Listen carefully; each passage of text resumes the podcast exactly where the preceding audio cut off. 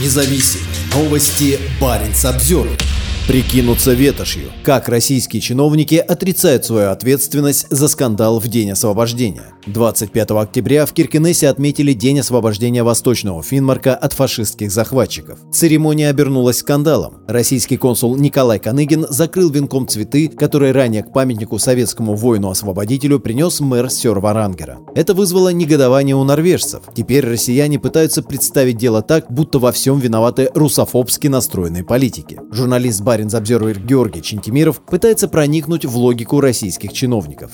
Личное мнение журналиста. Почтить память бойцов Красной Армии, которые отдали свою жизнь при освобождении Северной Норвегии, это не только право, но и обязанность генерального консула России в Киркенесе. И никто не может отнять у официального представителя России, являющегося международно признанным правоприемником СССР, право провести такого рода церемонию. Помимо прочего, памятники советским воинам являются публичными пространствами, и вопрос каких-либо юридических ограничений на мероприятия возле них находится в компетенции норвежских правоохранительных и судебных властей, а не русофобски настроенных политиков. Такой комментарий посол России в Норвегии Теймурас Рамишвили дал после скандала на праздновании Дня освобождения Восточного Финмарка. У неинформированного читателя может сложиться ощущение, будто кто-то пытался помешать консулу в Киркенесе почтить память советских солдат. Но это, конечно, не так.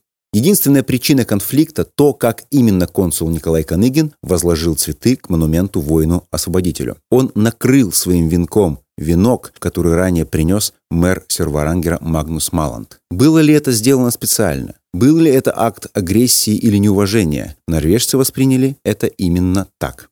Об этих нюансах господин Рамишвили ничего не говорит, что, впрочем, объяснимо. Дать комментарий, ничего не прокомментировав. Ответить, ничего не отвечая. Говорить об одном, когда речь идет о другом, такова распространенная тактика, к которой прибегают российские чиновники. Причина для меня очевидна – трусость.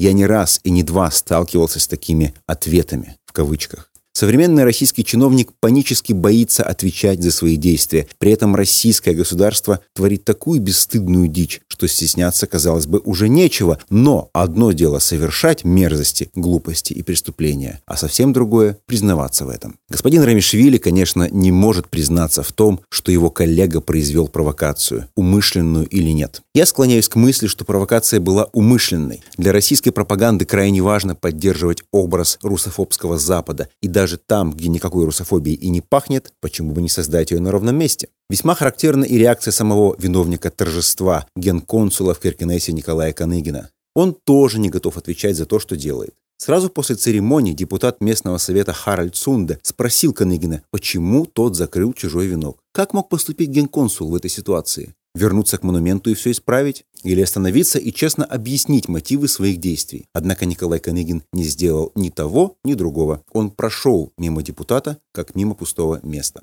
Не ответил он и на мой вопрос, почему Генеральное консульство не анонсировало церемонию. «Мы каждый год проводим мероприятие 25 октября», ответил Каныгин и ретировался. Но со мной Каныгин хотя бы разговаривает, а на вопросы моих коллег-норвежцев он не реагирует вовсе, прикидываясь глухим. Было бы интересно узнать, как все эти люди ведут себя дома, с родными. «Дорогой, как прошел день?» Я сбежал от журналиста. «Горжусь тобой». Считают ли они свое поведение достойным? Испытывают ли они стыд за то, что делают? Или то, что они делают, это и есть проявление стыда?